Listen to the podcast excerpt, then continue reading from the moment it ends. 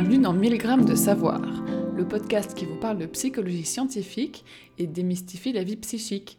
Si 1000 grammes c'est trop haut de gamme, pourquoi pas une dose de sang le temps d'un instant? Cet épisode a été écrit par Magali Beyla, doctorante de l'Université catholique de Louvain, avec l'aide de Sarah Levaux, Kenzo Nera et Pascaline Van Oost, et vous est compté par Pascaline Van Oost. Imaginez la situation suivante. On vous propose de parier de l'argent sur une partie de pile ou face. Pile, vous gagnez 100 euros, face, vous perdez 100 euros. Accepteriez-vous? Le pari peut sembler équitable, il y a autant à perdre qu'à gagner. Eh bien, la recherche sur l'aversion à la perte a mis en évidence que pour la plupart des gens, la réponse penche vers la négative. Le concept d'aversion à la perte, c'est-à-dire la peur liée au fait de perdre quelque chose, est présenté pour la première fois en 1979. L'aversion à la perte est mise en évidence lorsqu'il est attribué subjectivement plus de poids à une perte qu'à un gain de valeur objectivement équivalente. Dit autrement, la perte de 100 euros nous contrarierait plus que le gain de 100 euros ne nous rendrait heureux. Ainsi, on refuse le pari précédemment proposé, car même s'il y a autant de chances de gagner les 100 euros que de les perdre, nous évaluons la perte plus lourdement que le gain. Mais ici, que veut-on dire exactement par gain et par perte?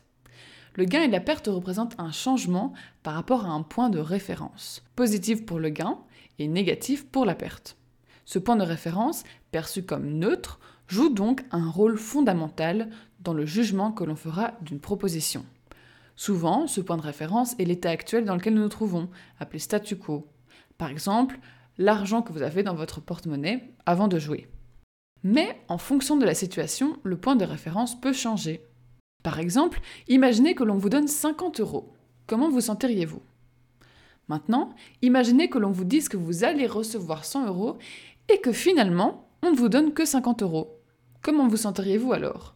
Sûrement un peu moins enthousiaste que lors de la première proposition. Il se pourrait même que vous vous sentiez frustré de ce résultat. Et pourtant, le résultat de ces deux propositions est bien le même. Vous recevez 50 euros dans les deux cas.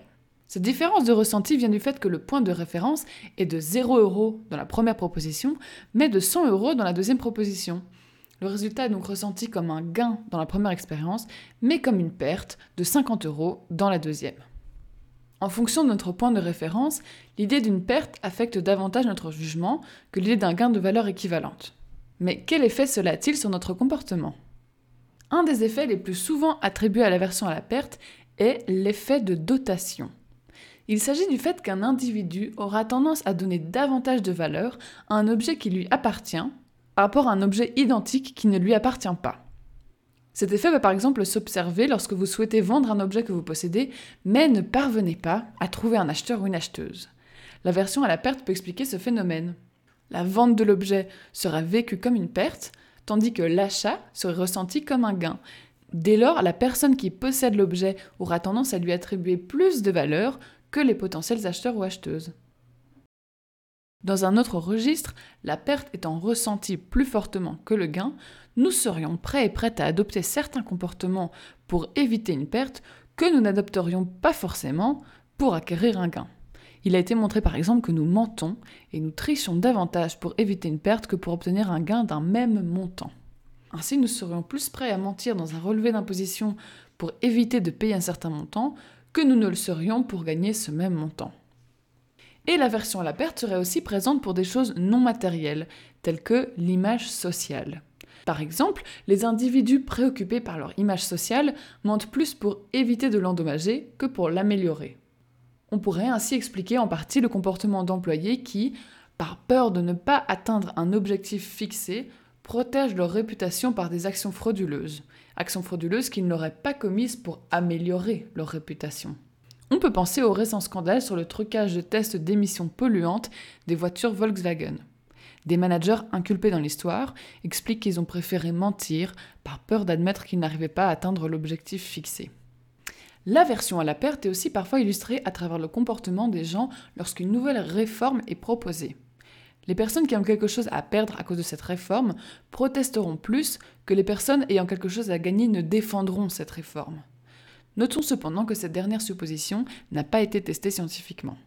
La version à la perte est tellement intuitive qu'il semble parfois tentant de l'utiliser pour expliquer un peu tout et n'importe quoi. Mais attention, certains auteurs critiquent justement le fait que cet effet soit souvent trop généralisé et surestimé.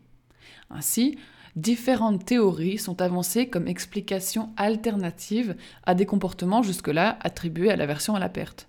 Par exemple, l'effet d'inertie, c'est-à-dire la tendance à préférer de manière générale de ne pas agir plutôt que d'agir, est proposé pour expliquer l'effet de dotation. En effet, si l'on considère son bien comme étant équivalent en valeur à une somme d'argent offerte pour l'acheter, on aura tendance à ne pas agir, donc à ne pas vendre son bien, plutôt que d'agir et de vendre son bien. D'autres chercheurs, plus convaincus par la version à la perte, rappellent quand même que plusieurs facteurs influencent les effets de la version à la perte. Dans le cas de l'effet de dotation, donc pour rappel la tendance de donner plus de valeur à un objet que l'on possède qu'un objet identique qui ne nous appartient pas, il semble que plus l'on est expert ou experte et que l'on connaît le marché du bien que l'on possède, moins on est sujet à la version à la perte et donc moins l'effet de dotation a lieu. Un autre facteur affectant la version à la perte est l'attachement émotionnel que l'on porte à ce qui est en jeu. Si on reprend l'exemple de l'image sociale, on voit que les personnes qui ne sont pas attachées à leur image sociale ne montrent pas d'aversion à la perte. En résumé, on observe chez l'humain une tendance à être plus impacté par une perte que par un gain. Ce phénomène permet de comprendre de nombreux comportements économiques qui paraissent parfois irrationnels. De plus, notre désir d'éviter une perte peut être parfois si prégnant qu'il peut nous mener à des comportements non éthiques. Cette tendance est cependant influencée par plusieurs facteurs tel que l'attachement que l'on a avec ce qui est en jeu. Alors la prochaine fois que vous apprêterez à mentir pour protéger votre image, peut-être que vous penserez à nous. Merci d'avoir écouté cette capsule de 100 grammes de savoir, écrite par Magali Beila, doctorante de l'Université catholique de Louvain, avec l'aide de Pascaline Van Oost, Sarah Levaux et Kenzo Nera. Nous vous retrouvons très vite pour de nouveaux épisodes passionnants.